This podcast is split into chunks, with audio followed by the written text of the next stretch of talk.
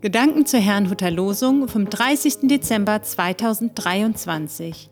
Der Losungstext aus 1. Mose 39, Vers 9 lautet: Josef sprach zur Frau des Potiphar, die ihn verführen wollte: Wie könnte ich ein so großes Unrecht begehen und gegen Gott sündigen? Der Lehrtext dazu steht in 1. Thessalonicher 4, Vers 7. Gott hat uns nicht zur Unlauterkeit berufen, sondern zu einem Leben in Heiligung. Es spricht Pastor Hans-Peter Mumsen. Leben in der Heiligung. Das heutige Losungswort handelt von Josef.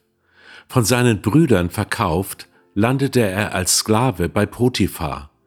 Dieser setzte ihn nach kurzer Zeit über sein ganzes Haus, da er ihm vertraute. Doch dann versuchte Potiphas Frau, Josef zu verführen. Josefs Reaktion lesen wir im Losungswort. Es gab Grenzen, die er auf keinen Fall überschreiten wollte.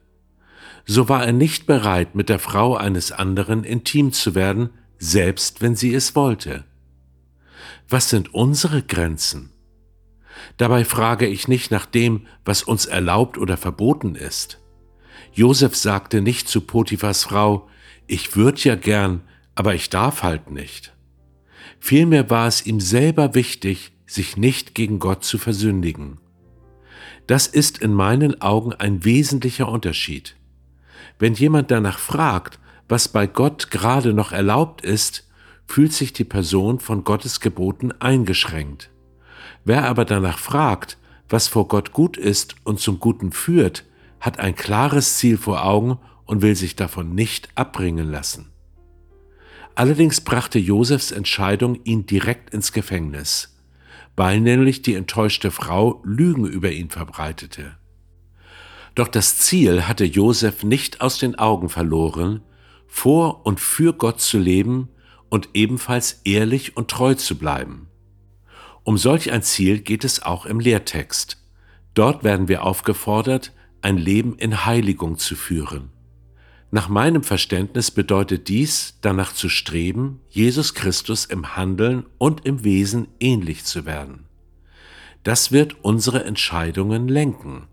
Schwerwiegende Entscheidungen, ob wir zum Beispiel bereit sind, die Ehe zu brechen, jemanden zu betrügen oder ein Kind abzutreiben, und auch kleinere Entscheidungen, jedem Menschen mit Achtung zu begegnen und niemanden zu belügen, alles das zählt dazu.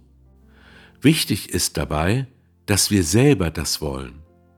Dann lassen wir uns weder treiben, noch werden wir getrieben. Vielmehr leben wir auf das Ziel unseres Lebens hin. Ich wünsche Ihnen einen gesegneten Tag und wenn Sie möchten, lade ich Sie noch ein, mit mir zu beten. Vater im Himmel, ich staune immer wieder, wie du einen Josef durch all das, was man ihm angetan hat, durchgetragen hast. Ich staune auch über Josef, wie konsequent er seinen Glauben lebte.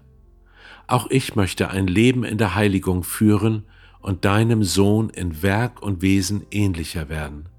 Bitte hilf mir durch dein Wort und deinen Geist dabei. Amen.